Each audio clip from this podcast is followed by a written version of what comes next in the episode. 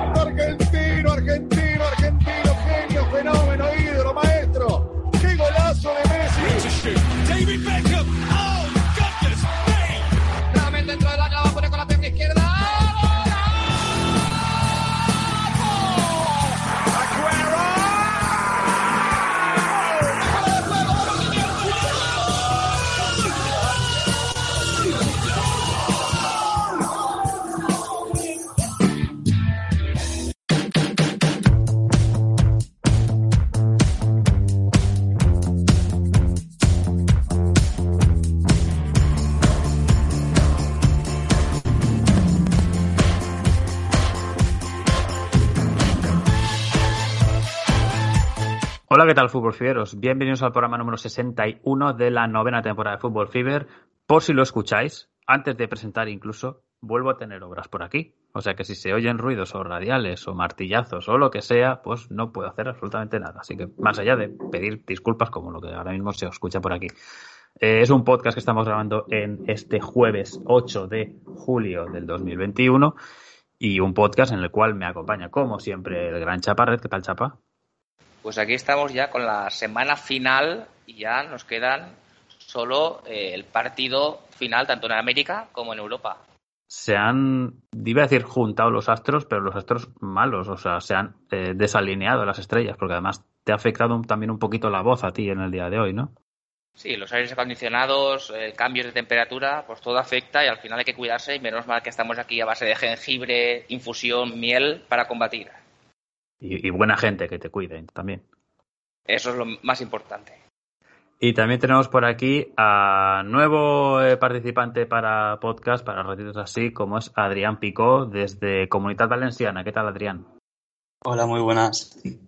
Eh, bueno, bienvenido aquí al podcast y espero que te sientas, no sé si como en casa, pero al menos como en una charla con, con coleguillas. Así que espero que, que disfrutes un poco de, de esta aventura y, y si te dejan también los obreros que tengo por aquí.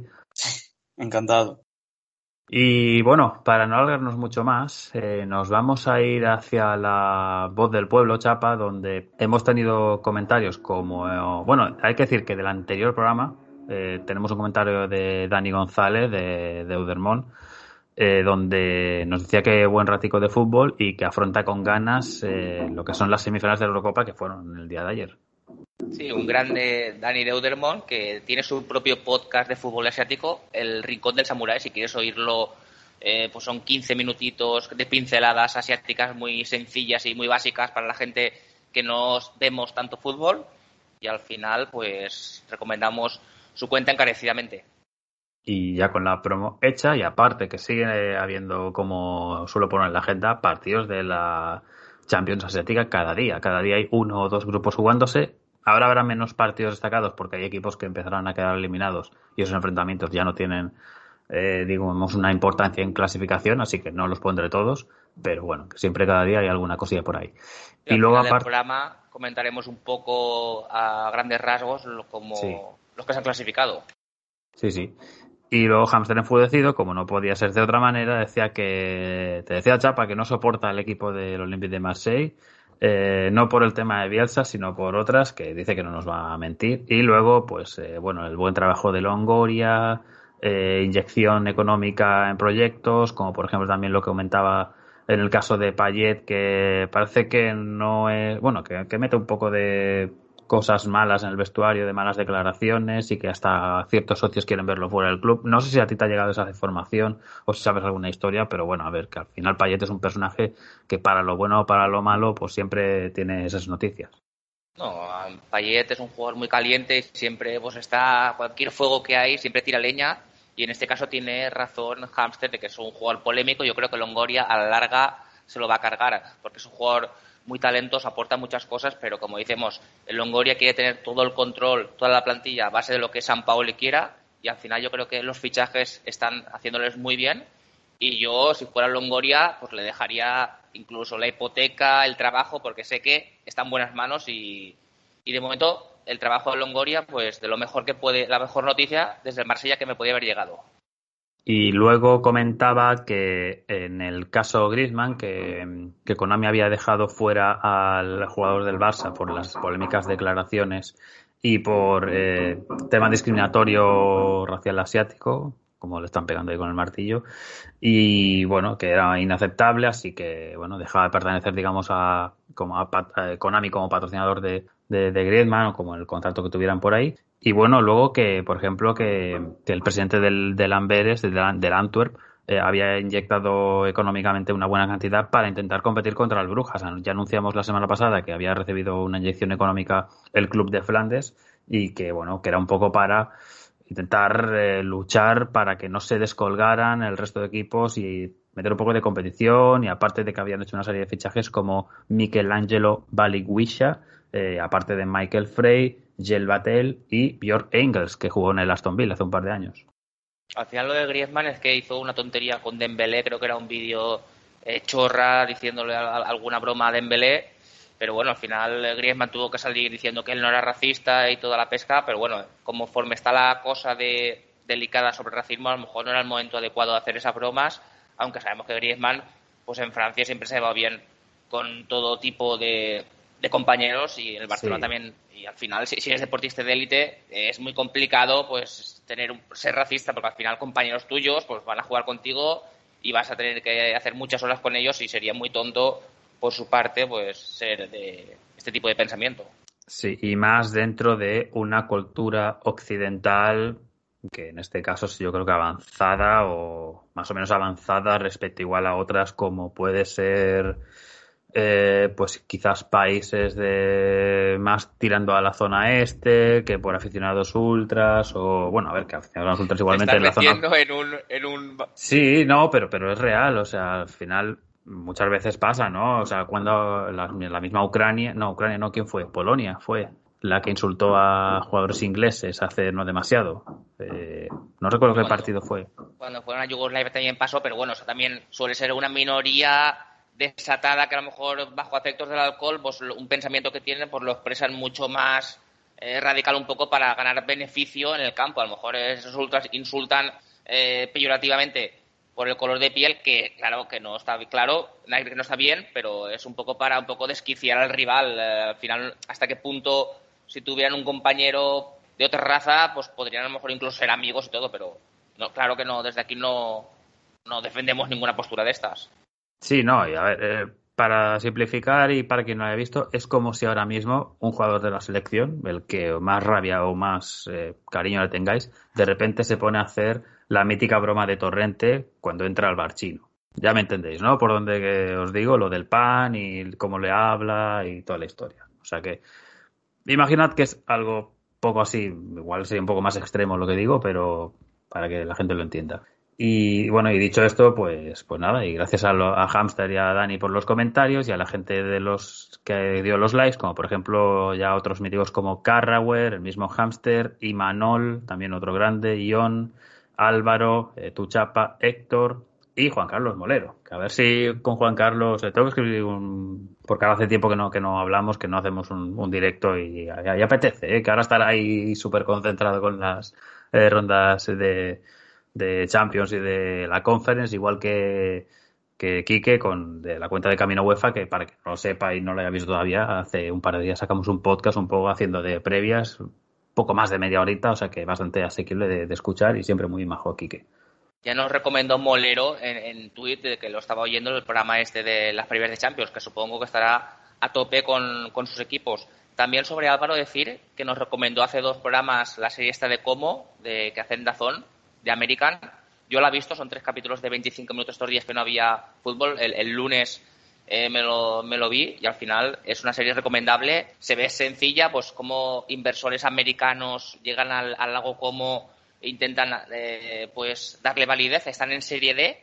Hay que decir que, eh, bueno, estaban en serie C recién ascendido de la D y ese año es de hace dos cursos. Tampoco voy a hacer spoiler, pero bueno, un poco la problemática que tiene también con los ultras de que un inversor extranjero venga a un club y pueda romper la, idiosincrasia y la idea de club y el que quiera verlo, pues ahí está.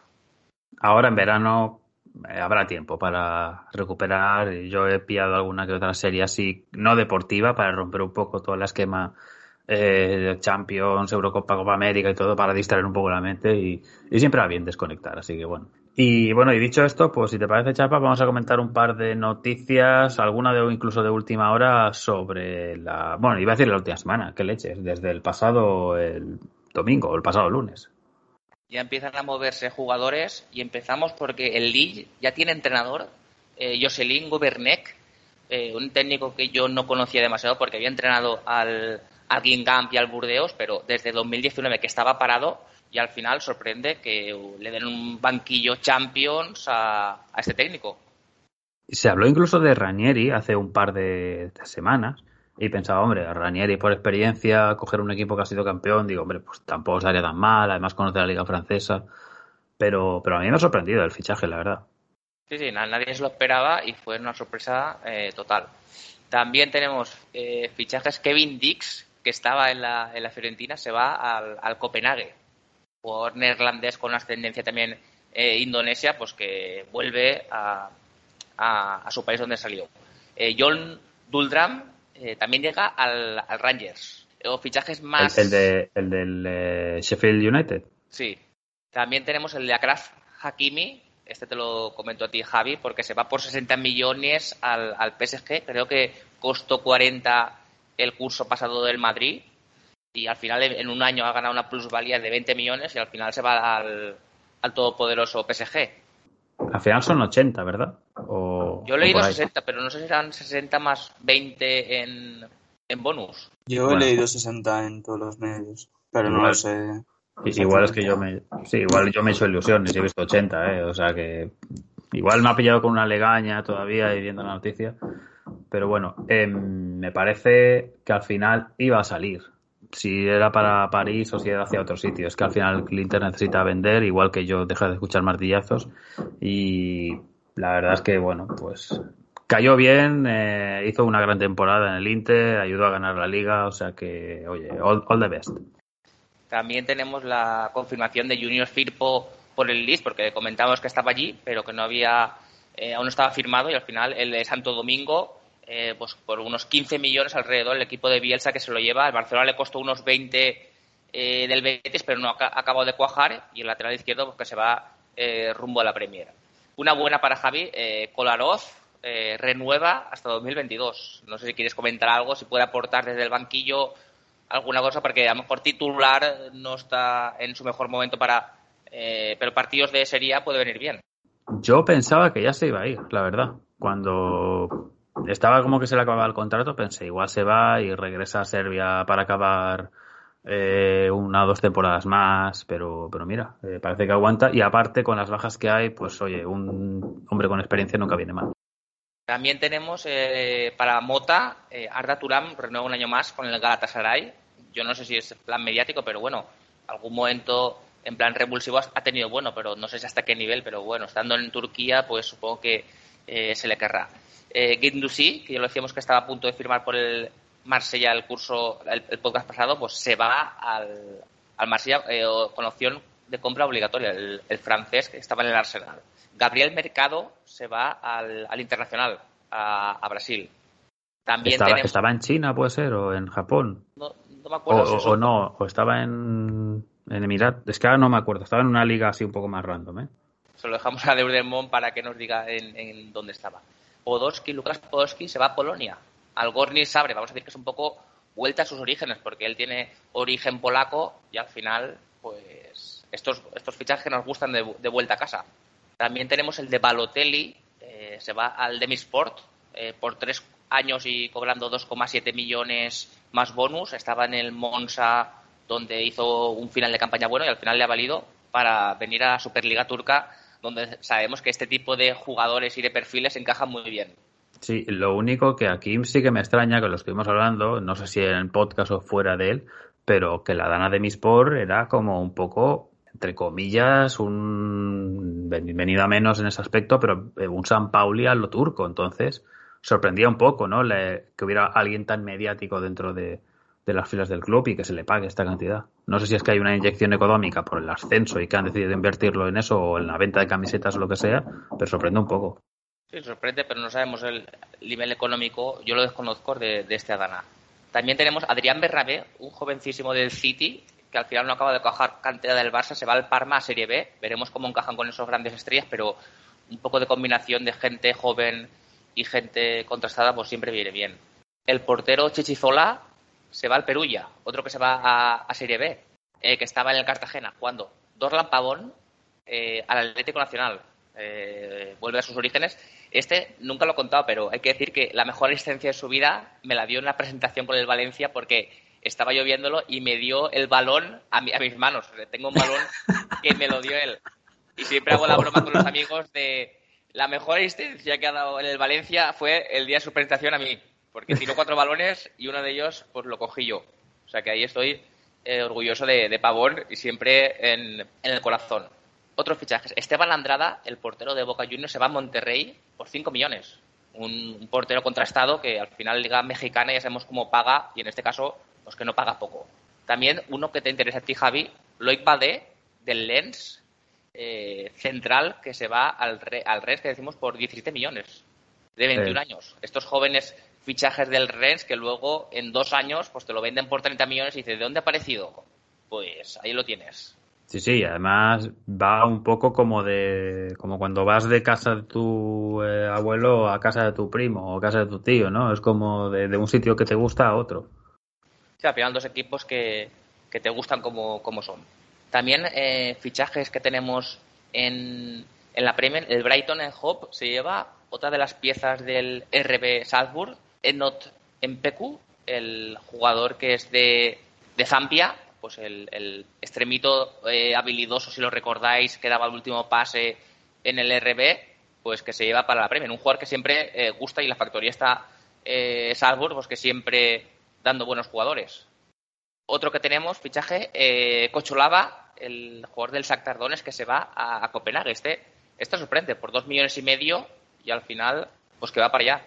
Yo creo que al final, pues fichaje de experiencia, ¿no? Porque por la edad, al final ya, Cocholava creo que tiene unos 28, 30 años. Sí, 28, y... justo, las, las has adivinado. Sí, sí, o sea que pienso, ostras, eh, quizás eh, es más por intentar afianzar al Copenhague otra vez en un eh, equipo fuerte en Dinamarca. Y para ir acabando, pues Sandro Tonali, el Milan ha pagado la opción obligatoria que tenía al Brescia de 17 millones, ya creo que pagó en su día creo que eran unos 20. Eh, también tenemos el de David Machado, se va al Lens, estaba en el Toulouse en, segunda por 1,8 millones.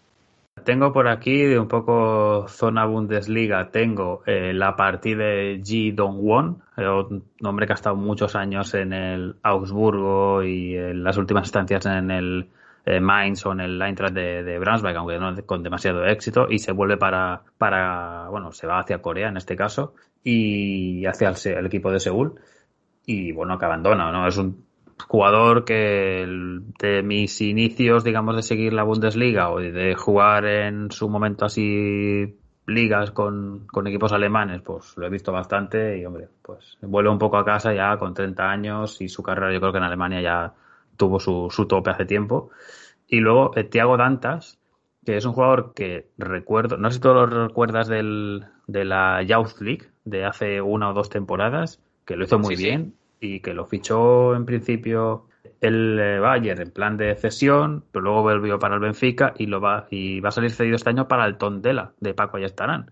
O sea que, ojo, eh, que igual tenemos ahí un motivo interesante para, para más allá de eso seguir a, al Tondela, porque te hago antes a mí le, le, vi cosas, al final tiene 20 años, no le puedes pedir aquí que te sea un jugador diferencial. Eh, con, lo mismo que ha pasado con, con Pedri, un poco el ejemplo, ¿no? Pero ojo, eh, que tiene pinta de buen jugador. Eh, también tenemos eh, lo de Ramos, que se acaba de denunciar con el número 4 para el PSG. Al final era una noticia que ya estaba más o menos el rumor fundado, pero bueno, al final le han dado la oficialidad ya el, el PSG por dos cursos. También tenemos el de Brian Romero, que este para, para Imanol le puede gustar porque lo ficha eh, River Plate por cerca de 2 millones de defensa y justicia. Un jugador que había metido 21 goles en 34 partidos, eh, sobre todo muchos en Copa, pero puede ser uno, pues, tras la salida de Santos Borré, pues puede ser el recambio perfecto. Tenemos noticias, si no tenemos nada decir, ningún fichaje Sí, más. me queda uno de un club que nos gusta. Eh, El Jackson Red Irvine. No, no, yo me refería a Jackson Irvine, Ah, eh, que ha fichado por. San Pauli. Eh, viene del Hibernian, eh, exjugador del Celtic, o sea, que ha estado en, en clubes que seguimos habitualmente, o sea que, pues nada, eh, al jugador de, de Australia, eh, nacido en Melbourne, que, oye, que lo hemos visto incluso con la selección, con participación en el Mundial de Rusia y, a ver, sus 28 años todavía le queda carrera y para un San Pauli siempre viene bien gente así con experiencia. O sea que, por mí, perfecto, porque no estaba viendo mucho fichaje, o al menos no mucho fichaje, digamos, conocido así de la propia liga y, ostras, que te venga un, un foráneo en este caso como con la experiencia de, de Irvine me parece fantástico. Pensaba que decías a Ludovic Butel, eh, portero de 38 años, que eh, sorprendentemente ex del Valencia, eh, del Langués, del Valladolid, eh, pues que lo ha fichado el Red Star de Nacho Garibaldi. Pues ojo, a ver si sirve para el ascenso, ¿eh? porque este año sí que toca. Si quiero vamos a dar dos noticias que tengo. Eh, una es sobre la Salernitana de Serie A. Al final no ha podido vender Lotito el club y al final la Serie A le ha dicho, como no, le ha dado hasta el 31 de diciembre para poder vender su equipo. Si no, desaparecerá de Serie. Al final ya sabemos aquí cómo se larga hasta Lotito. Está metido en la liga, en la liga italiana y al final eh, pues todo esto le, le beneficia. A otro a lo mejor lo hubieran sancionado, como el caso del Girondins de Burdeos y el Angers, que eh, creo que les habían sancionado con bajar a Ligue 2. Supongo que recurrirán eh, porque hay mucho lío, eh, el descenso por problemas económicos. Entonces, eh, veremos cómo queda el lío en la, Liga, porque, claro, si descienden eh, dos equipos, pues veremos quién sube. Los, los mejores clasificados de segunda, los de primera que habían descendido, pues ya tenemos el lío que pasó aquí. Eh, los más viejos del, del lugar se acordarán de, esa liga de 22 equipos en España, pues puede haber un mismo caso en, Francia. Una promo a la Liga de los Estrellados en el canal de Twitch de Golstalgia. Y para acabar, eh, los Juegos Olímpicos que han dicho que eh, va a haber problemas, están incrementando mucho los casos en Japón y eh, se pueden, el público pues puede ser eh, pues más reducido, van a quitar, eh, van a poner toque de queda a las 8, el alcohol puede estar limitado a la venta de alcohol. Eh, esperemos que por lo menos se puedan celebrar, pero claro, es una pena que sin público, viendo estadios aquí en Europa, por ejemplo, ayer en Londres o recientemente en Hungría, en Budapest, pues una pena ver una competición sin público. Yo creo que deja mucho que desear y al final, eh, esperando cinco años para este evento, pues resulta curioso que, que ahora se tenga que, Japón, que siempre ha sido de las pioneras en, cuidado, pues tenga que pasar estas cosas. Claro, es que si Japón lo ve así, mm, que igual otro tipo de nación puede igual dejarlo más pasando, pues cómo tiene que estar, ¿no? La cosa. O sea que, bueno. En fin, eh, bueno, pues gracias, Chava, por esas noticias y fichajes eh, de estos días. Y si os parece, pues vamos a ir ya un poco a comentar los partidos que ha habido durante estas 72 horas aproximadamente. Como por ejemplo, la semifinal entre Italia y España. Obviamente no vamos a entrar aquí en eh, explicar el partido porque yo creo que lo vimos todos los que hemos escuchado, estamos escuchando este podcast. Y bueno, recordar pues el gol de Chiesa, que es el que avanza a la selección italiana en el minuto 50 en el partido, verdad que un gol muy bonito, un balón a la contra, que ya lo gana Donnarumma, el balón en largo, la salida eh, rápida y, luego el, buen disparo de Chiesa recortando al palo opuesto de, de portero, además que está tapado y, y bueno, Chiesa digamos mandando la alegría a los italianos, pero llegó Morata que era suplente en el día del eh, martes y con el gol en el minuto 80 tras una gran asistencia de Dani Olmo que se cascó un partido impresionante, pues consiguió empatar el partido Y en la prórroga, pues eh, la cosa siguió más o menos igual, con el dominio de España y con Italia buscando un poco la contra. Y luego, pues en la tanda de penaltis, y aparte del- de, la ya mítica, eh, el mítico sorteo con Chiellini y Jordi Alba, que ya todos hemos visto, pues la tanda de penaltis, los fallos de Locatelli para Italia en el primer penalti que lanza, pero los fallos también, o los aciertos.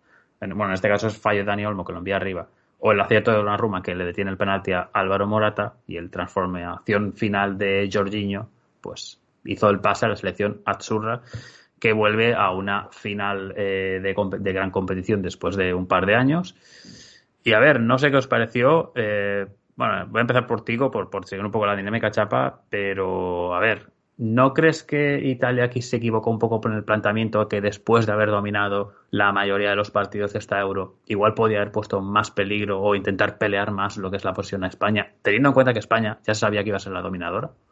Sí, yo creo que el planteamiento de, de Mancini es equivocado. También tenía, es verdad que con Emerson Palmieri pues se le complica mucho más el, el juego eh, posicional porque Spinazzola te da mucha más profundidad y ahí es donde España tenía que aprovecharlo y por eso un poco eh, yo creo que también poner el falso 9 de Oyarzábal que se tiraba un poquito a la banda derecha pues podía beneficiar a España. Al final los cambios de Luis Enrique pues puso dos jugadores de salida de balón, Eric García, eh, Laporte desde el principio y luego el cambio, eh, uno era Olmo y otro era Oyarzábal. Y al final yo creo que Luis Enrique el planteamiento es acertado. España tiene tramos muy buenos de, de fútbol, pero Italia sabes que a la contra eh, te, te puede fulminar y de una, como tú dices, de una, de una ruma se la pasa a Inmóvil y que ahí es donde había que hacer una falta clara para atajar el, el gol, pero bueno, al final la, la, la dejas correr y Chiesa, pues eh, al final la, la, el nivel de forma que tiene pues es magnífico en la Juve. El último tramo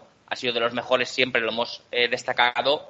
Eh, lo, lo, raro es que no fuera titular, pues metió ese 1-0 y al final pues tuvo que salir Morata, eh, por la típica que esperas que falle, eh, pues la mete con mucha calidad. Dani Olmo, el último pase, eh, Pedri, Olmo y, y, Morata fueron fundamentales para empatar y luego ya te vas en la segunda, en la prórroga un poco mejor Italia. Yo creo que España ya las iba pensando en los penaltis y al final la lotería de los penaltis pues ya sabes cómo puede ser. Adrián, el primer día que estás con nosotros, eh, ¿cómo has visto, aparte del partido, a la selección durante todo el torneo? ¿Qué es lo que más te ha enganchado de, la selección de Luis Enrique? Bueno, pues muchos se engancharon a, esta selección en el último partido de fase de grupos, que jugamos contra Eslovaquia y les metimos cinco. Y yo creo que hemos tenido, o tenemos selección para futuro, porque con estos jugadores que nadie se confiaba en ellos, Luis Enrique, nadie creía en él, creo que lo han, lo han dado todo y han caído de la mejor manera posible, que eran penaltis. En penaltis la suerte cae de un lado o de otro, pero yo creo que esta selección ha hecho una buenísima Eurocopa y en el Mundial van a dar mucha, muchísima guerra, pero yo creo que, que eso, que tenemos una muy buena selección con mucho futuro y, y esta Eurocopa ha sido increíble. Eh, se hubiera culminado con el pase a la final, pero no tuvimos, no tuvimos el día en los penaltis. Hay que poner también un poco de contexto. Es que cuando vemos la convocatoria, hará más o menos un mes, ¿no? Un poquito más de, de un mes, a principio de junio, eh, y, y, vemos los descartes o los que han ido, algunos pensábamos, es que esta selección es que es imposible que llegue a semifinales. Es que con los cruces que va a haber, es que de la manera que puede ser, es que con la gente que va a faltar. Y al final se alcanzaron unas semifinales cayendo en la, en la tanda de penaltis y ojo, o sea, es que yo creo que en, el, el, que hubiera dicho que, que, este torneo lo ganaba España antes de empezar el torneo hubiera ido un poco de, de estar en el bar, ¿no? Con, con la copa del vino. O sea... En tanda de penaltis y teniendo la posibilidad de llevárnoslo en los 90 minutos. Porque sí, sí, sí. quiero recordar que tuvimos dos clarísimas de Arzabal, una que el pase de Pedri que no controla bien y el pase de Coque que no remate de Arzabal, que fueron dos clarísimas y a lo mejor hubiéramos necesitado penaltis en la prórroga. Chapa, ¿tú hubieras quitado a Ferran cuando quita a Ferran por Morata, en, que es el primer cambio del partido?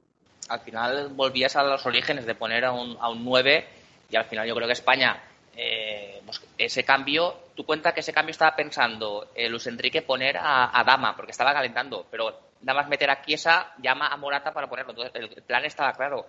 Si hubieran ido empate, hubiera salido a Dama, que hubiera sido creo el debut en, en esta Eurocopa, pero es que yo, además, yo creo que es un jugador que tenía que jugar más minutos, porque por la banda, un jugador diferencial, no te digo a lo mejor de titular, pero es que algún minuto a Ferran le podría haber cogido y en, en- en los Wolves ha sido un jugador pues que siempre ha tenido mucho desborde, mucha eh, físico obviamente y al final el cambio ese es necesario. Yo estoy coincido con, con Adrián, que es un- una selección muy, de muy futuro, todos muy jóvenes salvo Busquets y que claro, dentro de un año y tres meses, pues esta selección más curtida, jugando las semifinales de Eurocopa y todo, pues puede dar mucha guerra y el partidazo de Pedri también es descomunal, porque un 100% de efectividad en pases da 31, de ellos 22 en campo rival y el crecimiento que tiene, eh, pues desde Melguson, que él confió en Las Palmas, luego Kuman, que los primeros partidos de pretemporada no lo, no lo quiso, pero el tercer entrenamiento ya dijo, sí, sí, este jugador lo quiero en mi, equipo ya desde la primera, primera jornada poniendo titular, pues es una maravilla y ya está. Yo no lo- ya lo dijimos en el anterior programa, no va a ser un Iniesta, ya vamos a poner esa etiqueta,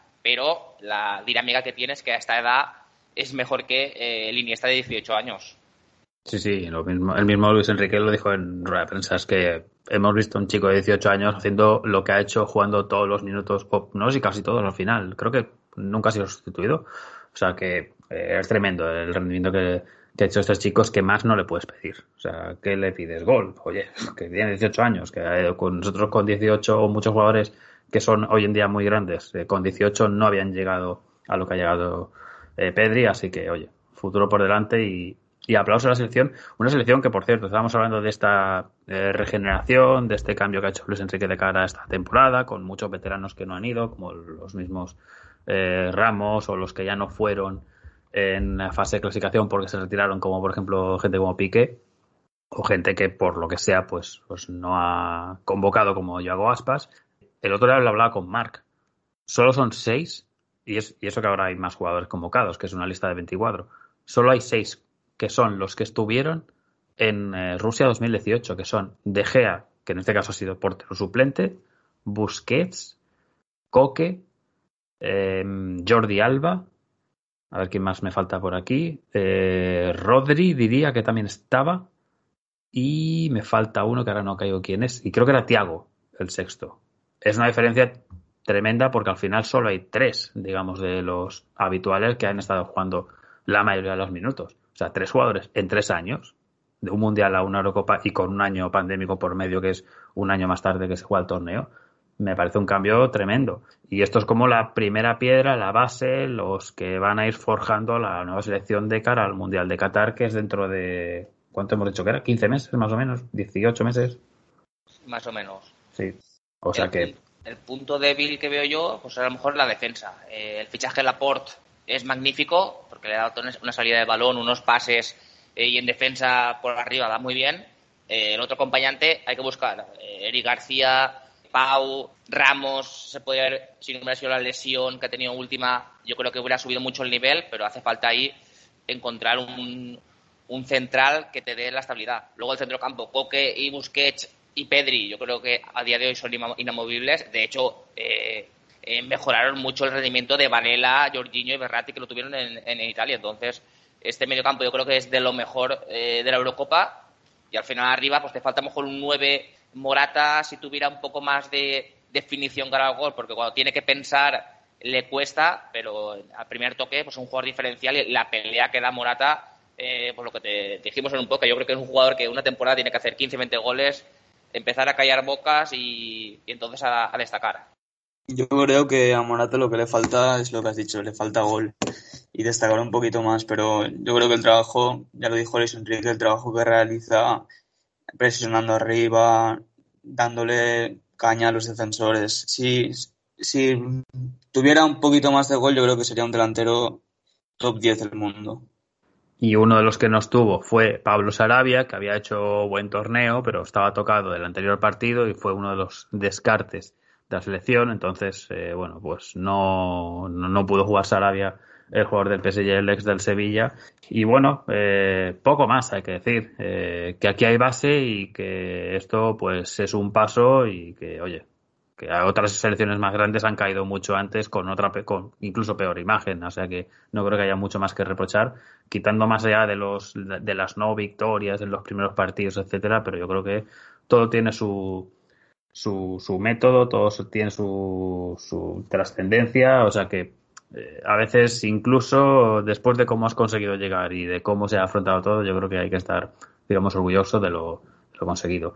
Por el lado italiano, eh, lo comentaba antes, o sea, me sorprendió un poco que Mancini no fuera más a- por el partido, intentando sorprender por esa vía, ¿no? Como diciendo, lo habitual es lo que vimos en el partido.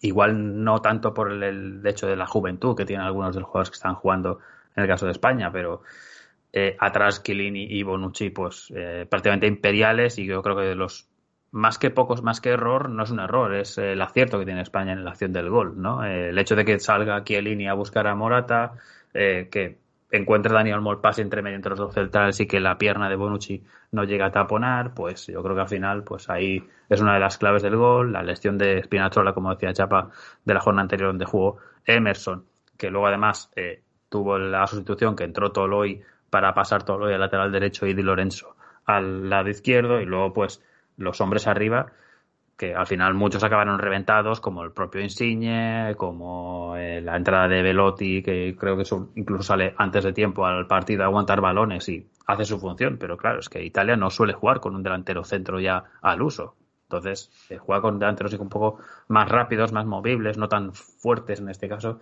Y luego, pues, eh, la definición de la tanda de penaltis, que es un poco extraño, ¿no? Lo del tema del sorteo, de cómo se hizo, de las carantoñas eh, graciosas de Chiellini y Jordi Alba, que no entendía muy bien qué estaba pasando. eh, se escoge el lado de Italia, se escoge que lancen ellos primero, o sea, un poco raro, ¿no? Todo.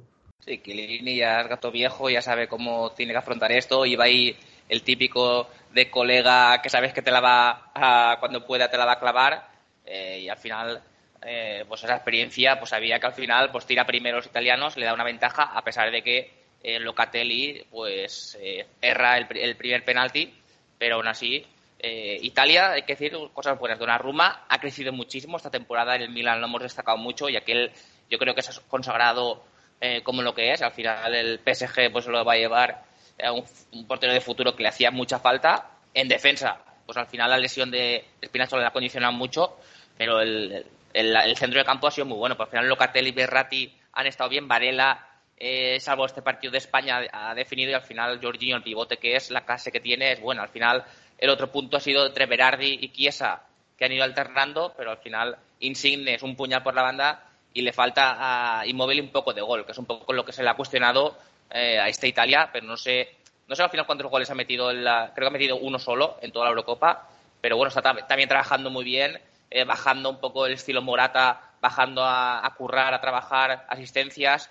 y todos esos intangibles que da, eh, que marean mucho la defensa, pues viene muy bien el equipo de Mancini, que venía de no estar en, la, en el pasado mundial. Entonces, todo el trabajo que ha hecho Italia, pues llegar a una final, pues es muy meritorio.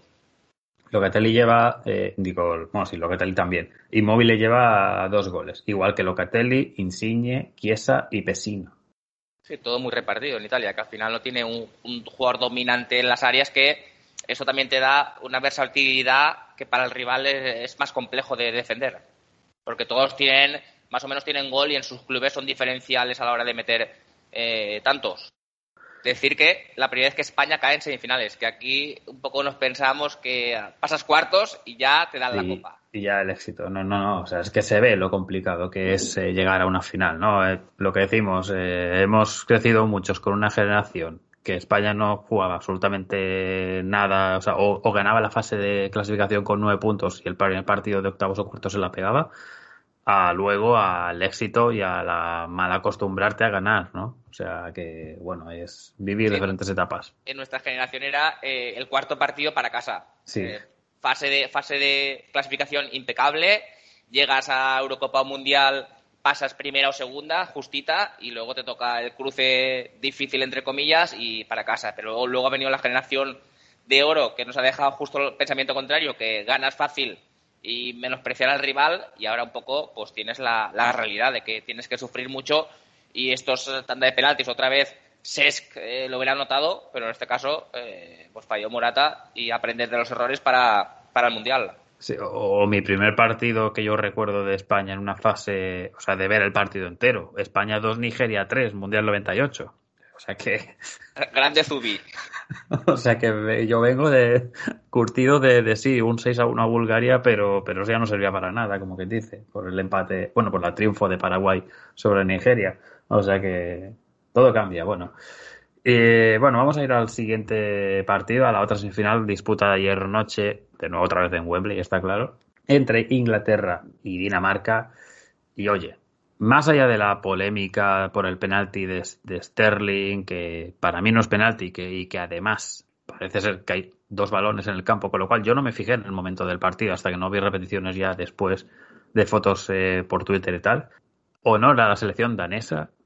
Desde que pasó lo de Eriksen, eh, pensamos que iba a tener ya la fase de grupos que se iban a ir fuera. Pierden contra Bélgica el segundo, bueno, pierden el primero contra Finlandia, pierden el segundo con Bélgica, pese a hacer una gran primera parte, y luego, pues, el triunfo sobre Rusia, el triunfo aplastante sobre la, selección de Gales, sufriendo luego ante República Checa, pero llegando a semifinales con el equipo que tenía, con las bajas, con el espíritu, yo creo que a Dinamarca no le puedes pedir nada más y se ha ganado a muchísima gente con la, la lucha, el corazón que han mostrado en cada partido. Y la selección inglesa, quizás para mí ayer juega el mejor partido de toda la Eurocopa, más allá de que lo ganen de la manera que se gana al final, pero en cuanto a juego, a creación de ocasiones y todo, yo creo al final Inglaterra, pese lo que nos pese o a quien le guste, pues es merecedora finalista de esta Euro con, eh, bueno, con, el partido de, ayer que, que también acabó en la prórroga, en este caso no era tanda de penaltis, pero que bueno, el golazo de Damsgaard, que es ya claramente el hombre de la Eurocopa, el, hombre.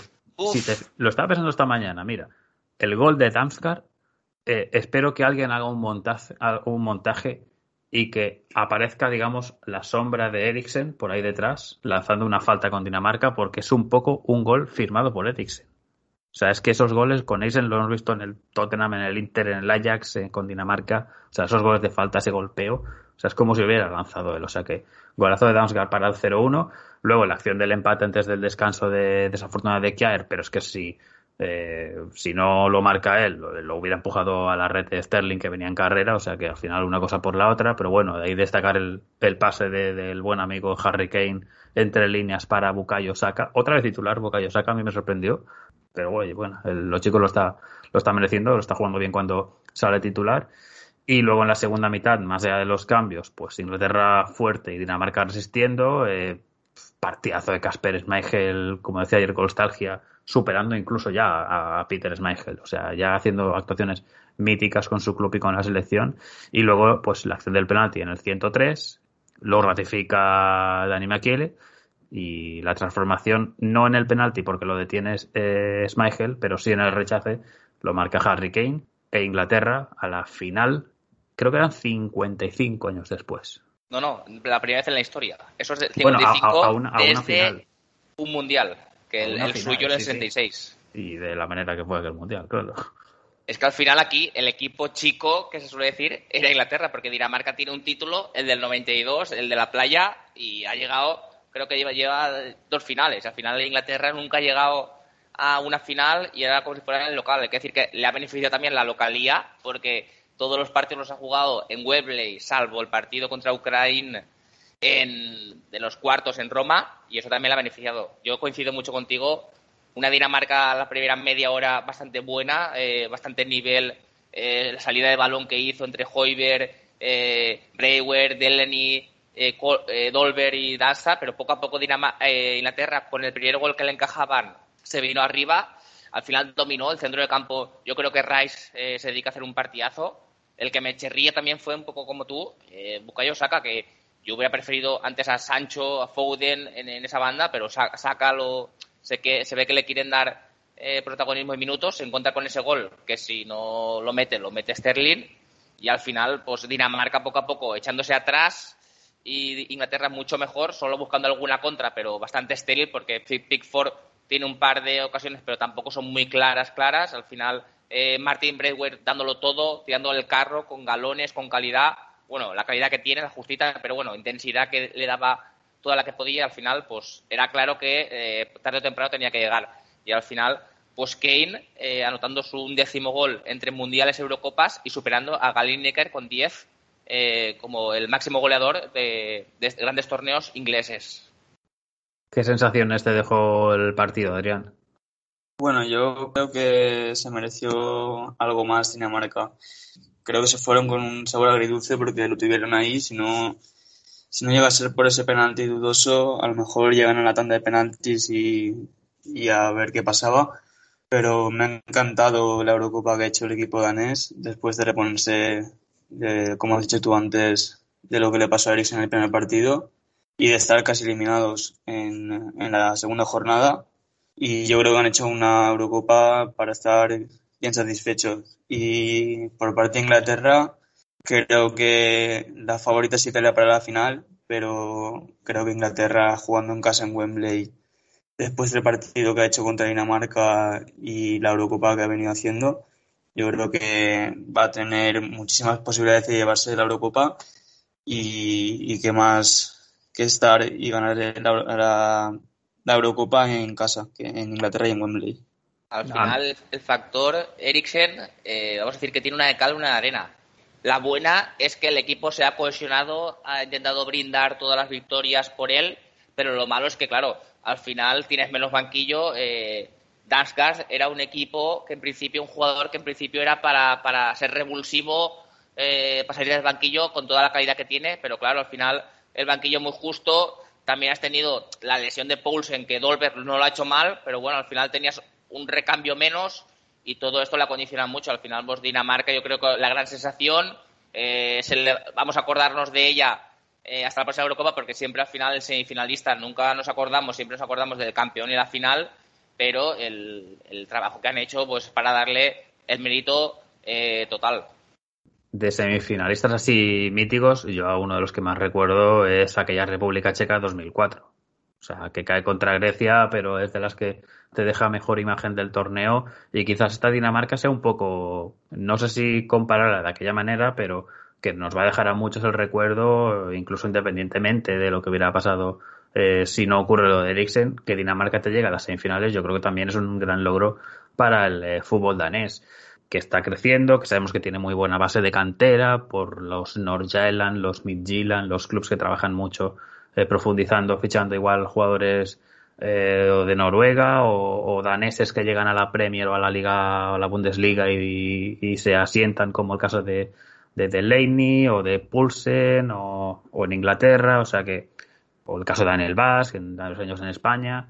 O sea, yo creo que al final muy orgulloso de, de, lo que se ha hecho Dinamarca. Damsgaard, ya dijo eh, Ferrero, que, que, no está en venta, pero si viene alguien con 30, 40 millones, habrá que estudiarlo. Bueno, a ver, es que ahora no sé cuánto vas a pedir, ¿eh? Yo creo que ya 50 mínimo Ferrero para, para empezar a negociar, ¿eh? Porque el, el, yo creo que ha sido la gran revelación. El jugador en principio no era titular a principio de la Eurocopa, que mejor rendimiento ha dado de todos. Sí, sí. O sea, ha hecho y sobre, un retorno. Sobre, sobre el portero Casper Schmeichel, yo creo que MVP, vamos a decir, del partido, aunque al final la UEFA se lo da a Kane, pero hace dos paradas magníficas, una creo que de Maguire que la para y al final en un partido eh, hace seis paradas ayer y el récord lo tiene su padre con siete, o sea, casi se queda a una. Sí, sí, y aparte que lo que le queda, ¿no? O sea, y lo que viene haciendo en el, en el Leicester, o sea, para quien no lo ve habitualmente, lo de ayer de Schmeichel es bastante parecido a lo que hace Schmeichel en el Leicester cuando juega contra algún gran equipo, quitando algún partido que no esté acertado, que no, no siempre sale bien el día, pero que el nivel es este, o sea, es de, de gran portero, de los mejores que hay eh, a nivel Premier. O sea que, bueno, y en el por penalti parece que le ponen el láser en la cara. Eh, se quejó. Inglés. Se quejó eh, Hoiberg durante el partido al árbitro, creo, no sé si en el descanso, pero hizo un gesto así al cuarto árbitro para decir, oye, que sepáis que hay un tío aquí con el láser pegando, ¿eh? Creo que el, árbitro paró para ir, se lo dijo al, delegado para que lo anunciaran en el partido, pero en el penalti volvió a aparecer, que tampoco estamos justificando que el paradón, pero bueno, el paradón que hace en el penalti también es magnífico. Tiene la suerte de que en vez de bloquearla se le va un poquito y ahí Harry Kane pues aprovecha eh, el gol y a partir de ese momento pues ya eh, pues Dinamarca intentó atacar un poquito más y yo digo, aquí en una contra, eh, Inglaterra lo mata y al final pues quedó 2-1. Sí, y la lesión de Christiansen, por cierto, eh, que se lesiona antes del final de los 90 minutos y otro jugador también clave en esta selección, la defensa ahí con Vestegar y Simon Kjaer, eh, tremenda danesa, aguantando bien. Ayer eh, Joaquín Male no tiene demasiado el día, pero claro, es que está tapado por un Kyle Walker que en velocidad, en físico, es que parecía que había salido, parecía que era su primer partido. O sea, está haciendo un torneo en cuanto a físico tremendo el bueno del jugador del City. Sí, sí, tanto Walker como Seao eh, han hecho un, festival físico sobre todo de llegada, de, subir, de bajar en defensa y al final la defensa inglesa, yo creo que el portero es un poco flojo, Pickford para mi gusto, pero bueno, al final viene acompañado eh, Maguire, Stones, también la, pareja Citizen que tiene, pues es, es, es eh, imperial y al final todo esto acompañado eh, con estas dos moles eh, físicas, pues yo creo que hacen un, un equipo prácticamente imparable. Pues Inglaterra, en la final de la Euro contra Italia el domingo a las 9 de la noche. Poco de pronóstico, ¿quién queréis o quién creéis que va a ganar? Empiezo en este caso por ti, Adrián. Yo quiero que, que gane Italia, pero creo que va a estar muy disputado y Inglaterra tiene sus posibilidades. Además tiene el, ya lo he dicho antes, el factor Wembley y me consta que va a haber muchísimo inglés en el estadio, pero para mí yo quiero que gane Italia. Sí, yo pienso un poco como Adrián, al final preferiría que Italia ganara y al final Inglaterra jugando como local es más favorita y al final el equipo, las sensaciones que ha dejado Inglaterra son más sólidas para pensar en que pueda ganar. Pero claro, un partido veremos Mancini cómo lo planta porque ya sabemos que allí Inglaterra ya sabe, lo tiene muy estudiado, ha entrenado allí y todo esto pues le va a, a favorecer. No sé lo que piensa Javi ni sus gustos, pero yo daría 55 Inglaterra, 45 Italia. Eh, pues es un partido que yo lo viví mucho en fase de clasificación del FIFA 98, porque coincidían en fase de grupos y claro, de haberme empapado aquel juego durante muchísimos años, pues igual que España estaba en aquel grupo con Yugoslavia, República Checa, Eslovaquia, Islas Feroe y Malta, si no recuerdo mal, pues Inglaterra e Italia, que yo me las solía coger habitualmente para clasificarlas en el juego, jugaban mucho ese partido. Entonces, es un partido que yo no recuerdo ahora mismo si se ha disputado eh, anteriormente en alguna etapa más cercana, pero ostras, eh, me apetece bastante de ver. Creo que Italia lo que tiene es la experiencia. Bueno, sí, a ver, coincidieron en el pasado Mundial del 14, en fase de grupos. Pero creo que eh, Italia tiene la experiencia de muchos jugadores que han jugado ese tipo de partidos, los jugadores de la Juve, los jugadores de eh, mismo igual un Insigne, lo que son ambiente dificultoso, a Insigne se lo vas a decir, que a cada estadio que van igual lo pitan por ser el jugador del Napoli o, o gente del Inter, del Milan, etcétera, ¿no?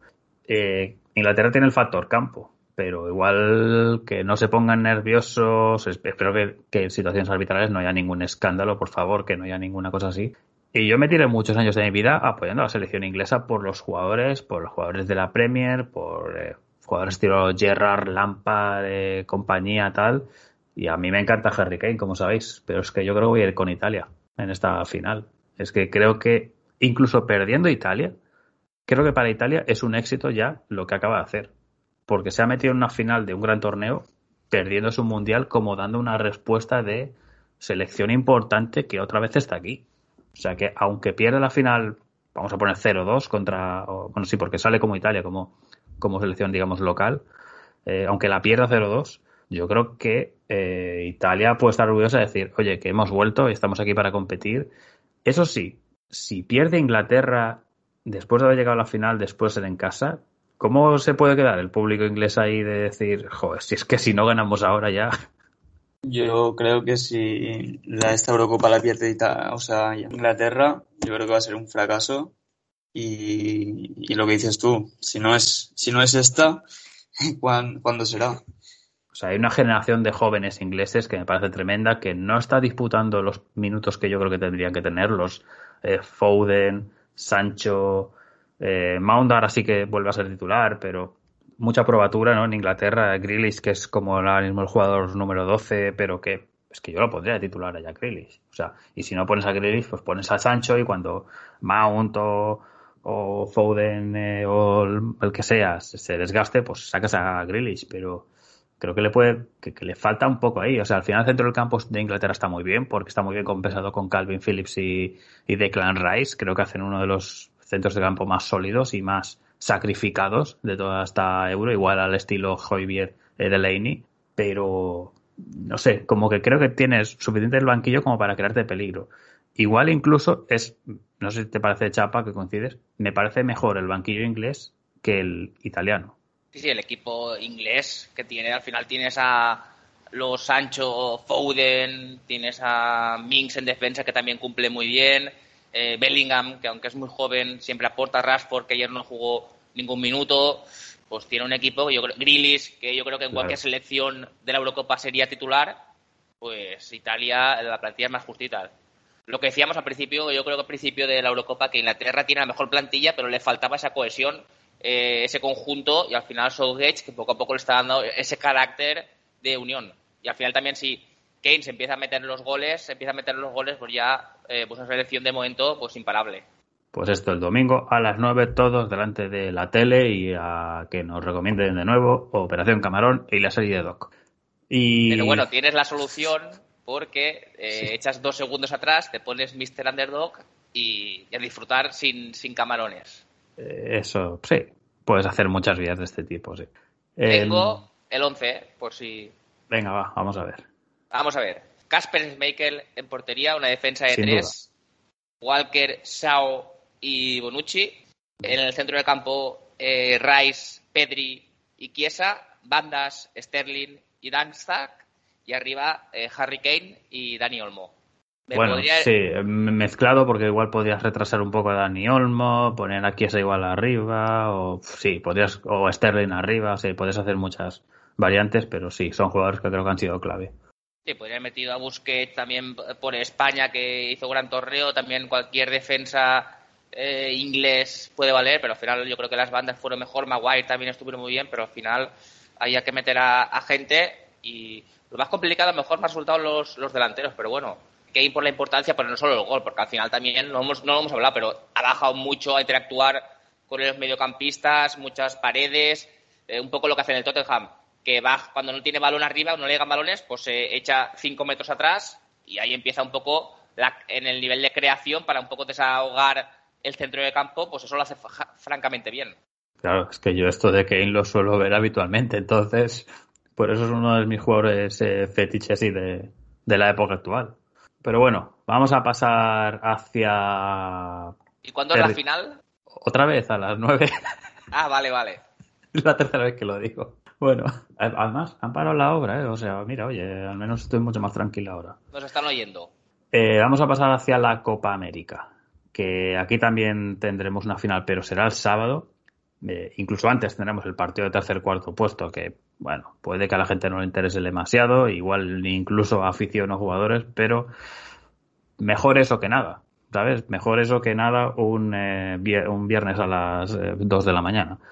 Eh, no mal plan. Eh, es muy habitual en competiciones FIFA, sobre todo, y en Sudamérica, pues dar este tercer y cuarto puesto, que aquí en España, bueno, y en Europa no tiene mucha lógica, mm. pero bueno, es, un clásico y veremos a ver cómo queda, cómo se lo toman de serio. Sí, porque eh, uno de los que jugará el viernes ese tercer cuarto puesto es Perú, porque Brasil ganó el partido de la primera semifinal 1-0 con ese gol de Lucas Paquetá después de esa jugada de Neymar que incluso le hace un caño a un jugador de Perú que se va de dos tres jugadores eh, dentro del propio área y asiste para el gol. Incluso el remate es como el balón botando, o sea que tampoco es fácil ese remate de Paquetá, pero bueno, ya venía de marcar en el partido anterior y, Brasil que clasifica para la final. Eh, un poco al, al, modo que estamos comentando, ¿no? A la Francia de Shams, a la Inglaterra de Southgate, pero sin ofrecer, digamos, la mejor imagen pero Brasil, como quien dice, al tran se ha ido clasificando y en este caso pues está en la final en casa. Sí, un poco dos años después Brasil vuelve a la final y en este caso pues los primeros minutos de, Brasil fueron dominadores absolutos porque eh, Pedro Gallés, el portero peruano, tuvo que ejercitarse como el mejor y sobre todo hubo una ocasión de Neymar con Paquetá eh, que llegó a gol porque Paquetá hay que decir que la pasada eh, en cuartos jugó como reserva, metió gol, pero aquí Tite le dio la titularidad por delante de Firmino, jugó con falso 9 eh, de Richarlison y al final, a partir de ese gol, un poco bajó Brasil un poco eh, pensando casi en la final. Perú poco a poco iba mejor, pero aún así los tiros en la primera parte fueron 7 a 1 a favor de Brasil. La segunda parte, como decimos, un poco se relajaron todos. Pensábamos que Perú iba a atacar más, pero al final le condicionó mucho la sanción de Carrillo, porque al final el Gareca tenía miedo a encajar ese 4-0 que metió en la fase de grupos, pero eh, poco, pocas cosas de la Padula, que suena para un equipo grande. El Everton creo que sonaba para hacerle una oferta, el, turinés, y de esta manera, pues que Brasil, eh, pues que se mete en la, en la final. Sí, se puede decir que al final es merecido por las ocasiones, por todo, pero, pero bueno, que esperamos igual un poquito más de Brasil, igual no sé si reservando, pero, pero bueno, y al final también lo típico, ¿no? En muchos de estos partidos, eh, mucha discusión, mucha palabrería por medio entre jugadores rivales y, y bueno, pero Perú al final muy bien. Va a ser el siguiente partido, pero bueno, Paquetá un poco pues, resurgiendo de las cenizas, porque llegó a Milán con Gatuso con muy buenas sensaciones, poco a poco se fue diluyendo y en el Lyon este curso pues lo ha hecho francamente bien, con nueve goles, cinco asistencias en Ligan y un poco eh, a sus 23 años pues ahí está, eh, ya ganó la Copa América del 2019 y en este caso pues tiene otra, otra final. No sé si Adrián, ¿qué sensaciones tuvo de ese partido?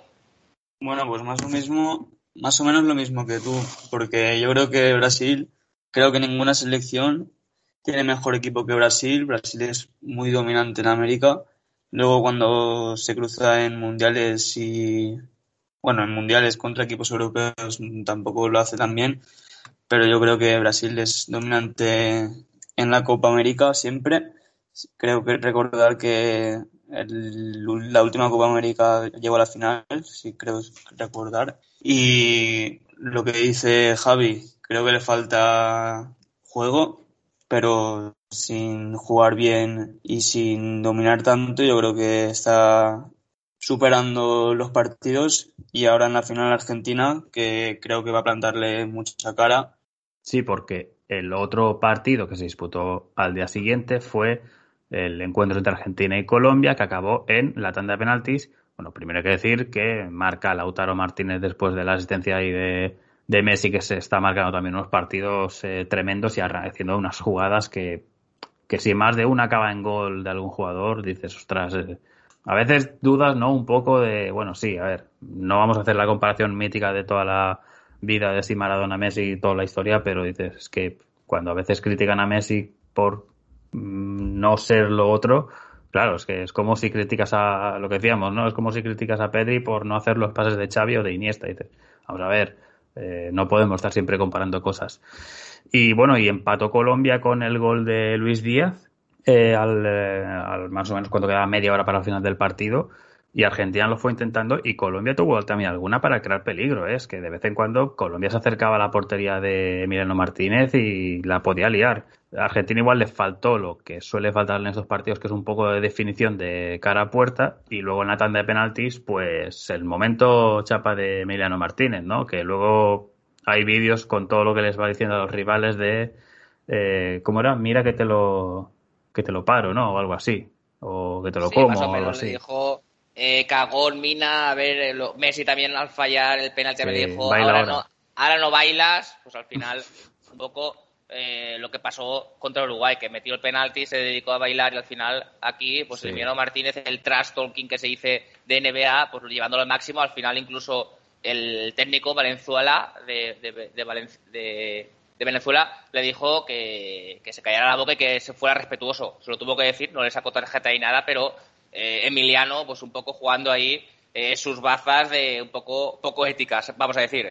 Sí, bueno, y, la sensación de que luego en los que hemos visto a Emiliano Martínez eh, la temporada de Aston Villa o incluso la anterior cuando todavía estaba en el Arsenal, o sea, portero de garantías que ha encontrado su momento, encontró un club donde estar afianzado, en la selección titular yo creo que merecido y cumpliendo muy bien una de las posiciones que más se suele eh, criticar como suele ser o la delantera o la portería, en este caso, de, la selección albiceleste, que solo falló el penalti de Rodrigo de Paul y eh, Colombia que falló tres. Lo tiró a las nubes. Eh, bastante alto. El jugador del Atlético Madrid.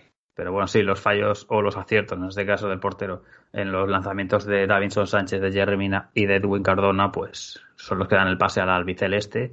a la finalísima, ¿no? Con, con, Brasil en la noche del sábado al domingo a las 2 de la mañana, que ese era uno de los imperdibles. Al final dices, no, es que otra vez una final Brasil-Argentina, no sé, hostia, a mí me, me, pone bastante esa final, ¿eh? Antes, la de verdad... final, antes de ir a la final, por recordar, el, el partido que hace Nico González, nuevo jugador de la Fiorentina, fue bastante desastroso y la aparición de Di María un poco le da mucho, eh, mucha vidilla a, a esta Argentina y eso le, le, le, ayudó mucho porque al final está un poco inoperante, el centro de campo eh, colombiano dominando sobre todo Barrios y Cuellar y, y, Cuadrado que venía después de su sanción y el equipo de Reinaldo Rueda yo pensaba que daría menos guerra y al final pudo competir eh, ganando la ganando su, eh, la, la, su parte y de esta manera ir a los penaltis pero hay que decir que también Luis Díaz que fue la gran aparición este jugador que está jugando en el Porto es de, de origen eh, indígena y ya jugó una Copa América de los pueblos indígenas. Curioso el dato. Eh, por cierto, que me olvidaba de comentar de la primera semifinal, que luego en la posterior rueda de prensa que les hacen a los jugadores eh, cuando termina el partido en el propio campo, que esto lo hace allí la Conmebol, tanto Neymar como Gallese criticaron bastante el arbitraje. O sea, pero como diciendo, es que ha sido horrible. En plan, de, no puede ser que un árbitro eh, Conmebol esté arbitrando una semifinal de, de, de Copa América. Se llama Tobar, que se parece a robar. Solo Tobar, bueno. No, pero. La, la, fama de los árbitros en la Conmebol nunca ha sido buena. No, no, no, pero claro, que no es que Neymar se quejara porque es que le han dado muchas patadas a él, no, no, es que además luego Pedro Gallés en la declaración también dijo lo mismo, de no me ha parecido un buen arbitraje en el día de hoy, a nivel global, tal, decisiones extrañas, que se ve que además también eh, hablaba a los jugadores de manera de manera un poco impropia, ¿no? Como, no, insult, no sé insultándolos, pero sí como con una autoridad eh, más allá de lo, de lo legal. Hay que decir también que el terreno de juego era un patatal. No sé cómo en Brasil, jugando su Selexao, no pongan un, medios para que el terreno de juego esté en, en plenas condiciones. Por cierto, la tercer cuatro puestos también se jugará en Brasilia, la final obviamente en Maracaná, arbitrada por Esteban Ostoy, el árbitro uruguayo. Un uruguayo arbitrando Argentina-Brasil. Es que tiene muy buena pinta ese partido. No sé con quién vais o no sé qué creéis que va a pasar. Yo voy a decirlo esta vez el primero. Creo, bueno, qué leches, creo y me gustaría que gane Argentina. Hay que decir que es el primer clásico eh, de Sudamérica desde 2007 eh, en una final que quedaron 3-0 a favor de Brasil con 3-0 y es la primera vez, la primera Copa América que pueden ganar tanto Neymar eh, como Messi, porque en las pasadas eh, Copa América no estuvo Neymar, si lo, si lo recordamos. No estuvo en la de 19 cuando ganaron a Perú, ¿no? No, no estaba. Entonces, eh, tanto gane uno, uno u otro, pues será algo meritorio. Yo creo que ya en su currículum les, les hace falta, sobre todo a Messi, que ya, vamos a decir que es etapa final de su carrera, pues sería bonito. Yo también un pino como tío. Yo siempre eh, voy con, antes, el que peor me cae de Sudamérica en general es Brasil, luego Argentina. Pero bueno, si hay que elegir entre uno u otro, pero al final eh, voy a ir con los argentinos. Yo también me quedo con los argentinos y creo que, que se lo llevarán ellos. Y también por lo que dice Chapa, por Messi, que ya le queda poco y, y me gustaría verlo levantando una Copa América. Como aquí somos gafes, ya sabéis que la Eurocopa la va a ganar Inglaterra y la Copa América Brasil. Es que aquí tendríamos que haber puesto a alguien, alguien Ya, pero para oye. tener un poco de conversación. Pero ¿qué hacemos Algún aquí? tipo Pues, mota o algo que siempre le gusta nada, más. Moto viene con Argentina también. O sea que. Bueno, tengo Nah. aquí las, las finales del siglo XXI. Eh, Brasil, por ejemplo, eh, ganó el Mundial 2002, la Copa América 2004, Confederaciones 2005, Ame- Copa América 2007, Confederaciones 2009, Confederaciones 2013 y Copa América 2019. Todas las finales de este siglo se ha ganado. Y Argentina las ha perdido todas. La Copa América 2004, Confederaciones 2005, Copa América 2007, Mundial 2014, Copa América 2015 y Copa América 2016. Argentina haciendo un poco honor a su nombre, porque es Argentum, que en latín es eh, plata, y al final, pues esperemos que aquí su origen del país pues sea en oro. Mira, sí, mira, buen, buen comentario para cerrar el apartado eh, sudamericano. No sé si hay alguna cosa más de Copa América. Eh, si no, lo que podemos hacer es subir un poco el continente e irnos a lo que ha sido la clasificación de la Copa Oro. Nos quedaba la, digamos, la ronda final, en donde había tres eliminatorias a partido único. En la primera de ellas, Trinidad y Tobago en la tanda de penaltis. Una tanda de penaltis además bastante larga, la estuve, la estuve viendo. Eh, se clasificó por delante de la selección de Guayana francesa. Al final, en el octavo penalti es cuando falló la selección, eh, digamos, de Guayana francesa y pasó el conjunto triniteño y fue el primer clasificado. Eh, horas más tarde se clasificaría Haití de manera clara, ganando 4-1 a la selección de Bermudas. Por cierto, Haití que ha sufrido un varapalo por el tema del asesinato presidencial en las últimas horas, o sea que también tema un poco convulso, ¿no? Estará eh, la cosa por allá. Más preocupados de otras cosas y al final lamentamos mucho este asesinato. Y luego, eh, en la última, se, clasificó Guadalupe por delante de Guatemala, causando, yo creo que una de las sorpresas de esta ronda, porque al final se gana en la tanda de penaltis, se adelanta primero el equipo de Guadalupe y luego el equipo guatemalqueño empata a los pocos minutos del, del 0-1 en el minuto 5. Y luego en la tanda de penaltis, eh, primero falla Guatemala, luego en el tercer penalti falla eh, Guadalupe, pero se tienen que ir hasta el décimo para que fallen los dos y luego en el duodécimo falla primero Guatemala, marca eh, Guadalupe, así que Guadalupe clasificada para la Copa Oro, que para quien esté un poco perdido, pues esto empieza la noche del sábado, si no recuerdo mal, el, es el grupo A y a partir de ahí cada día es eh, un grupo. O sea, son cuatro grupos en eh, total. El primero es donde está México, una de las favoritas, junto a El Salvador, Curazao y Trinidad y Tobago, una de las clasificadas de estos días. El grupo B, Estados Unidos, Canadá, que recordemos Canadá se pegó un leñazo por no acabar en la... Eh, eh, o sea, como selección, por, por, no cumplir para clasificarse para los Juegos Olímpicos.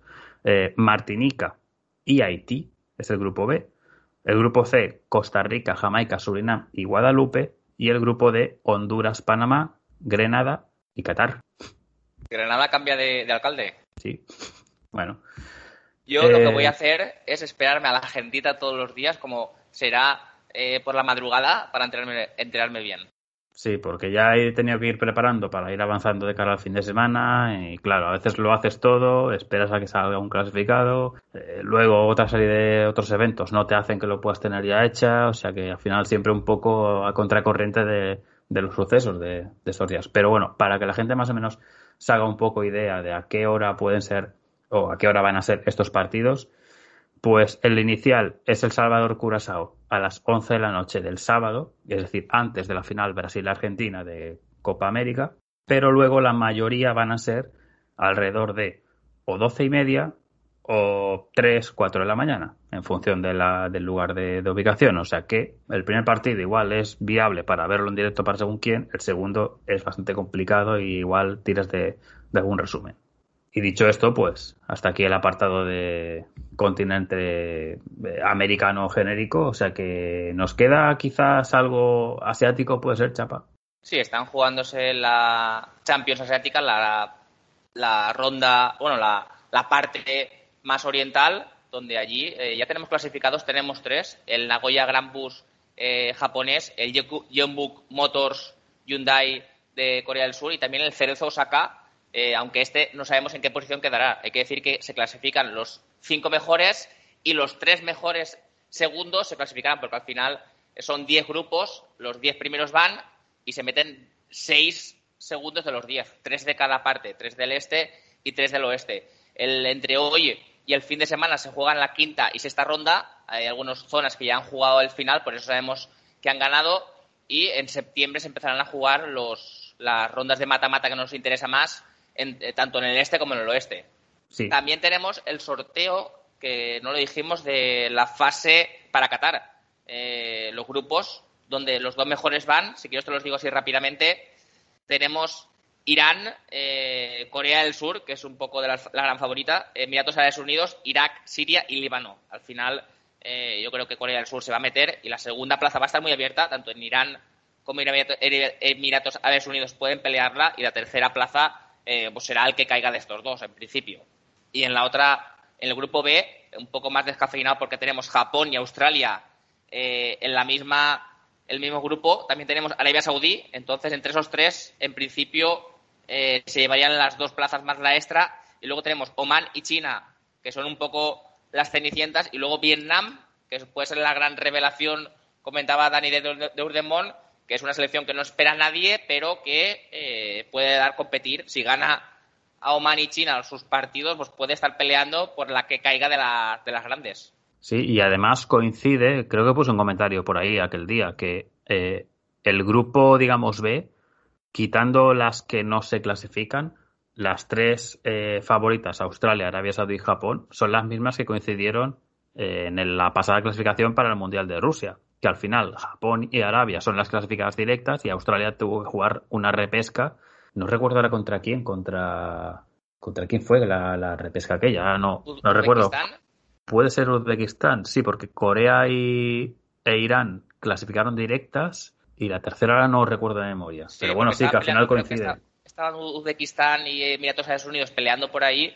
O Emiratos, quizás. Sí, sí, alguna de estas tuvo que ser, sí. Porque China, en cambio, estaba en el grupo de Corea, Oman no sé si estaba, pero, pero si estuviera, hubiera estado en el otro grupo y así. O sea, las que no clasificaron estaban en el otro. O sea que, bueno, mira, al final se verá, pero yo espero que Australia y Japón que pasen directas. Al final lo que decía Dani es que, claro, eh, al poder ir Qatar, pues podrían ir eh, incluso seis selecciones asiáticas al, al Mundial. Sería algo histórico. Sí, pero eso cambia la cosa. Pues vamos a volver hacia Europa porque como sacamos un podcast la, a principio de semana con Quique de Camino UEFA comentando que empezaba la Champions, hay que decir que obviamente ya se han jugado los partidos de ida de la primera ronda. Eh, Adrián, sé que has estado ojeando algún partido de esta primera. Es muy complicado porque son muchos. Eh, al final, todos en estos días seguimos un poco más los resultados y miramos los goleadores, porque es que incluso ver los resúmenes es algo súper complejo por falta de tiempo. Pero, ¿qué es lo que pudiste ver de, esta, de estos partidos de ida? Bueno, pues de los muchos que, que se jugaron ayer, vi el Ludogorets Shakhtar, el equipo bielorruso, que lo sigo bastante y me gustó bastante el partido. Le costó mucho el Ludogorets, que para mí era el favorito, y sí, consiguió la victoria y ese aventajamiento en la ida, 1-0 en el minuto 90 y ahora falta la vuelta que será complicada en Bielorrusia. Pero solo me pude ver ese partido porque es imposible verlos todos, como has dicho tú. Es que al final eh, el gol de Ludo lo mete al minuto 90 en el descuento. Eh, cuando ya se esperábamos que iba a quedar empate, eh, pues el equipo búlgaro pues que saca una victoria importante.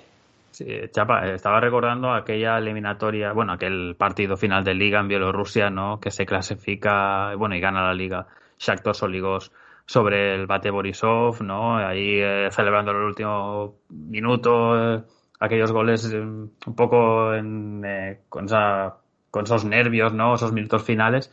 Te sorprende, ¿no? Que solo quede 1-0, o sea, o muy bien Shakhtar Soligors, o igual Ludo Goretz ha bajado un pelín a aquel, aquel escalón que tenía de cuánto clasificaba para Champions. También coincide que la liga búlgara está parada en Bielorrusia, ahí en en Bielorrusia, correcto, eh, sí que están jugando eh, Liga. El, bueno, el mes pasado, hace tres, tres, semanas pararon, pero desde entonces han jugado con el amistosos y Copa y eso le puede dar un poco más de rodaje y este es actor pues, que quiere competir. Hay que decir que en, todos los partidos siempre hay algún jugador interesante, algún mítico que conoces ya sea en los banquillos o jugando y siempre te sorprendes de algún, algún fichaje que no esperabas. Sí, por ejemplo, el Malmo ganó 1-0 al Riga, el Malmo en principio era bastante superior con un gol de Antonio Cholak. No, no, te, no, te, rías. John Dal Thomason de, de Mister, ¿eh? Un mito. Sí, sí. Eh, Villarreal jugó en su día, eh, Eredivisie, incluso jugó en, en, Italia. Pues un mítico, tiene solo 44 años. Sí, sí. Y al Dinamo Zagreb, 3-2 sobre el Valur. Dijimos el otro día, hombre, es una de las eliminatorias más desigualadas, igual que la del Malmo. Ostras, 3-2, muy bien el conjunto irlandés. Y eso que se pone 3-0 el conjunto de croata y acaba marcando dos goles los irlandeses en el 87 y 88. O sea, tremendo. Habrá que venir eh, Molero para explicarnos un poco qué pasó, porque al final lo normal, eh, pues al final de un 3-0 que lo tenías dominado, pues te complicas, te dejas meter dos goles y al final se complica un poco el asunto. Mm, Ahí está, eh, Teofil Caterin. Siempre dices que en algún partido conoces a alguien y el, el, francés este que estuvo en su día en la Premier League con el Cardiff, en el Saint-Étienne tantos años, pues el lateral, pues aquí ya lleva eh, varios cursos. Sí, luego otros así resultados, pues el Lincoln de Gibraltar que empató en casa del Fola de Luxemburgo y eso, pues iban 0-2 y luego les acaban empatando. Eh, luego Ferenbaros ganó bien a Pristina 3-0. Eh, Helsinki Jalka, Palo Club y sé que te gusta que lo diga Chapa, también 3-1 sobre el Budugnos de Podgorica, eh, sobre el conjunto de Montenegro. Un, un jugador de Papúa Nueva Guinea jugando en, en Finlandia, que es, que es curioso. Sí, sí, es de las cosas. Bueno, no sería más curioso un finlandés en Papua Nueva Guinea. Eso ya sería tremendísimo. Y luego triunfos, por ejemplo, de Salgiris 3-1 sobre el Linfield, o del Flora Tallinn sobre el Hibernians de Malta, o del Sheriff Tiraspol 0-4 claramente sobre el Toita de, de Albania, o el mismo partido que nos llamaba mucho la atención, el Bodo Glimt 2, Legia Varsovia 3. O sea que también historia eh, curiosa y entretenida. Y teniendo en cuenta que claro, ya no existe lo del gol fuera de casa, que la, la regla del gol superior fuera de casa, esto cambia un poco, porque claro, gana el Bodo Glimt 0-1 y aquí nos vas, te vas a la prórroga. Claro, claro, es que no hay, no hay, aquí eh, eso es un factor determinante que lo que nos decía Quique de Camino UEFA, que es que eso se puede cambiar la dinámica de los partidos. En Slovan Bratislava que está eh, Blade Weiss de, de técnico, siempre, como te digo, siempre hay algún conocedor en, en- en todos los partidos. Mm. También ganó Slovan Bratislava 2-0 a Shamrock Rovers o el Mura, el campeón de Eslovenia 0-1, el en casa del Skendija de Macedonia. O sea, y esto es uno, bueno, son algunos de los resultados porque son bastantes cuando termine la segunda ronda, que esto es la semana que viene, los días 14 y 13 y 14 creo que son, pues eh, ya comentaremos un poquito más a fondo. Eh, no sé cuándo, porque claro, la temporada Fútbol Fever en sí acaba el próximo lunes. El próximo lunes es el último podcast de la temporada, de, de la Season 2021. Pero bueno, eh, la temporada que La viene temporada la podemos acaba, pero, iniciar. pero vuelve pronto. no, tiene, no tiene tampoco fecha de inicio, que siempre eh, se puede sacar un ratito para, para charlar, porque el mono, sabes que lo tenemos siempre eh, en vena. Sí, sí, pero bueno, como temporada 9, eh, que sepáis que el lunes es último podcast de temporada. Luego que volvamos en 24 horas es otra cosa, pero eso ya se verá. Pero bueno, y, y bueno, y, y en Conference League, pues, pues una burra de partidos. eh, o sea que también algunos se juegan hoy, hoy es la tanda larga, o sea que, pero bueno, el- eh, los primeros partidos que se disputaron ya el eh, pasado martes, pues fueron tres partidos y, y ojo, que dejaron algún resultado así curioso, porque por ejemplo, el, Mos, el Mosta, que no Vélez Mosta, de Malta, Mostaza. ganó tres. Sí, venga. 3-2 sobre el Spartak de Ternava de, de Eslovaquia. El eh, Mons Calpe de Gibraltar y el Santa Coloma empataron a uno. Y el Podgorica, eh, Fútbol Club Podgorica, no lo confundí con el Buduknos, eh, ganó 1-0 sobre el Lachi, el equipo de Albania. O sea que Los grupos de la Conference League van a, van a estar divertidos, ¿eh? Las fase- los fase- la fase de grupos sí, de o la sea, Conference va a estar divertidísima. claro, eh, y el rato Y con que- equipos y con Sí. equipos que nunca te imaginarías que jugaran en Europa. Sí, sí, y equipos que conoces y ciudades que igual te reencuentras y dices, ah, mira, este es el equipo de esta ciudad. Ah, vale, no sabía. O sea, aquí siempre, cada día se aprende alguna cosa y eso es lo importante. Y no vamos a entrar en mucho más detalle porque si no se nos va a alargar el podcast. Ha sido bastante completo, varios continentes y varios torneos. Así que, Adrián, pues espero que te lo hayas pasado bien eh, aquí en tu primer podcast y nada, eh, puerta abierta y cuando quieras aquí estamos. Ha sido un placer y gracias por la oportunidad. Y Chapa, pues te veo en. Bueno, nos escuchamos en un par de horas. Bueno, un par de horas no, pero en un par de días sí. Y nada, seguimos en contacto y.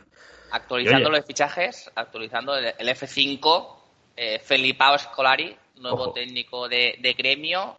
También tenemos Joel Campbell, ex del Betis, cedido a Monterrey. Y Alexander Lev, que lo han recuperado de que estaba eh, retirado, eh, se va a Bahrein a la Alcalidilla. Sí, sí, se lo dije ayer a, a a Golzargia. Le dije, oye, acabo de enterarme de esto. Digo, estamos hablando aquí de jugadores así un poco random que se van a ligas eh, tipo Qatar, tipo Emiratos, tal, acabar sus carreras, o incluso con 20, 30 años, digo, y te encuentras a gente como Geleb que con 40, pues, y un año retirado aparece por Bahrein a jugar. O sea de que- los pocos jugadores que quedan nacidos ya en la URSS eh, a nivel a nivel alto. Hay Sí, que decir que este, este su paso por el Stuttgart, Arsenal, eh, fue bastante. Nos, nos encandilaba. Sí, luego ya llegó a Barcelona y la cosa se trunca un poco. Pero bueno, eh, y lo de Scolari, ojo, eh, porque el gremio está muy mal.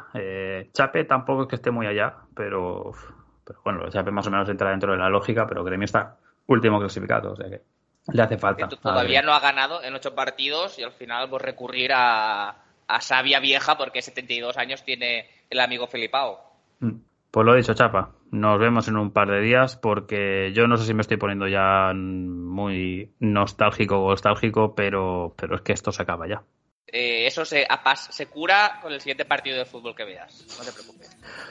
Y al resto de gente de Fútbol Fever, pues espero que le haya gustado el podcast, bastante completo, con varias competiciones y pues lo que digo, eh, que disfrute cuando no haya fútbol a ver otras cosas, otros deportes o series o hacer vida social, pero cuando no, que sepa que están terminando ya todos los torneos grandes y que aquí estaremos para contarlo en el próximo podcast. Así que un abrazo a todos, hasta luego. La verdad, por eso aquí tengo yo esta. Fiesta, qué fantástica, fantástica esta fiesta, qué fantástica, fantástica esta fiesta, esta fiesta con amigos y sin ti.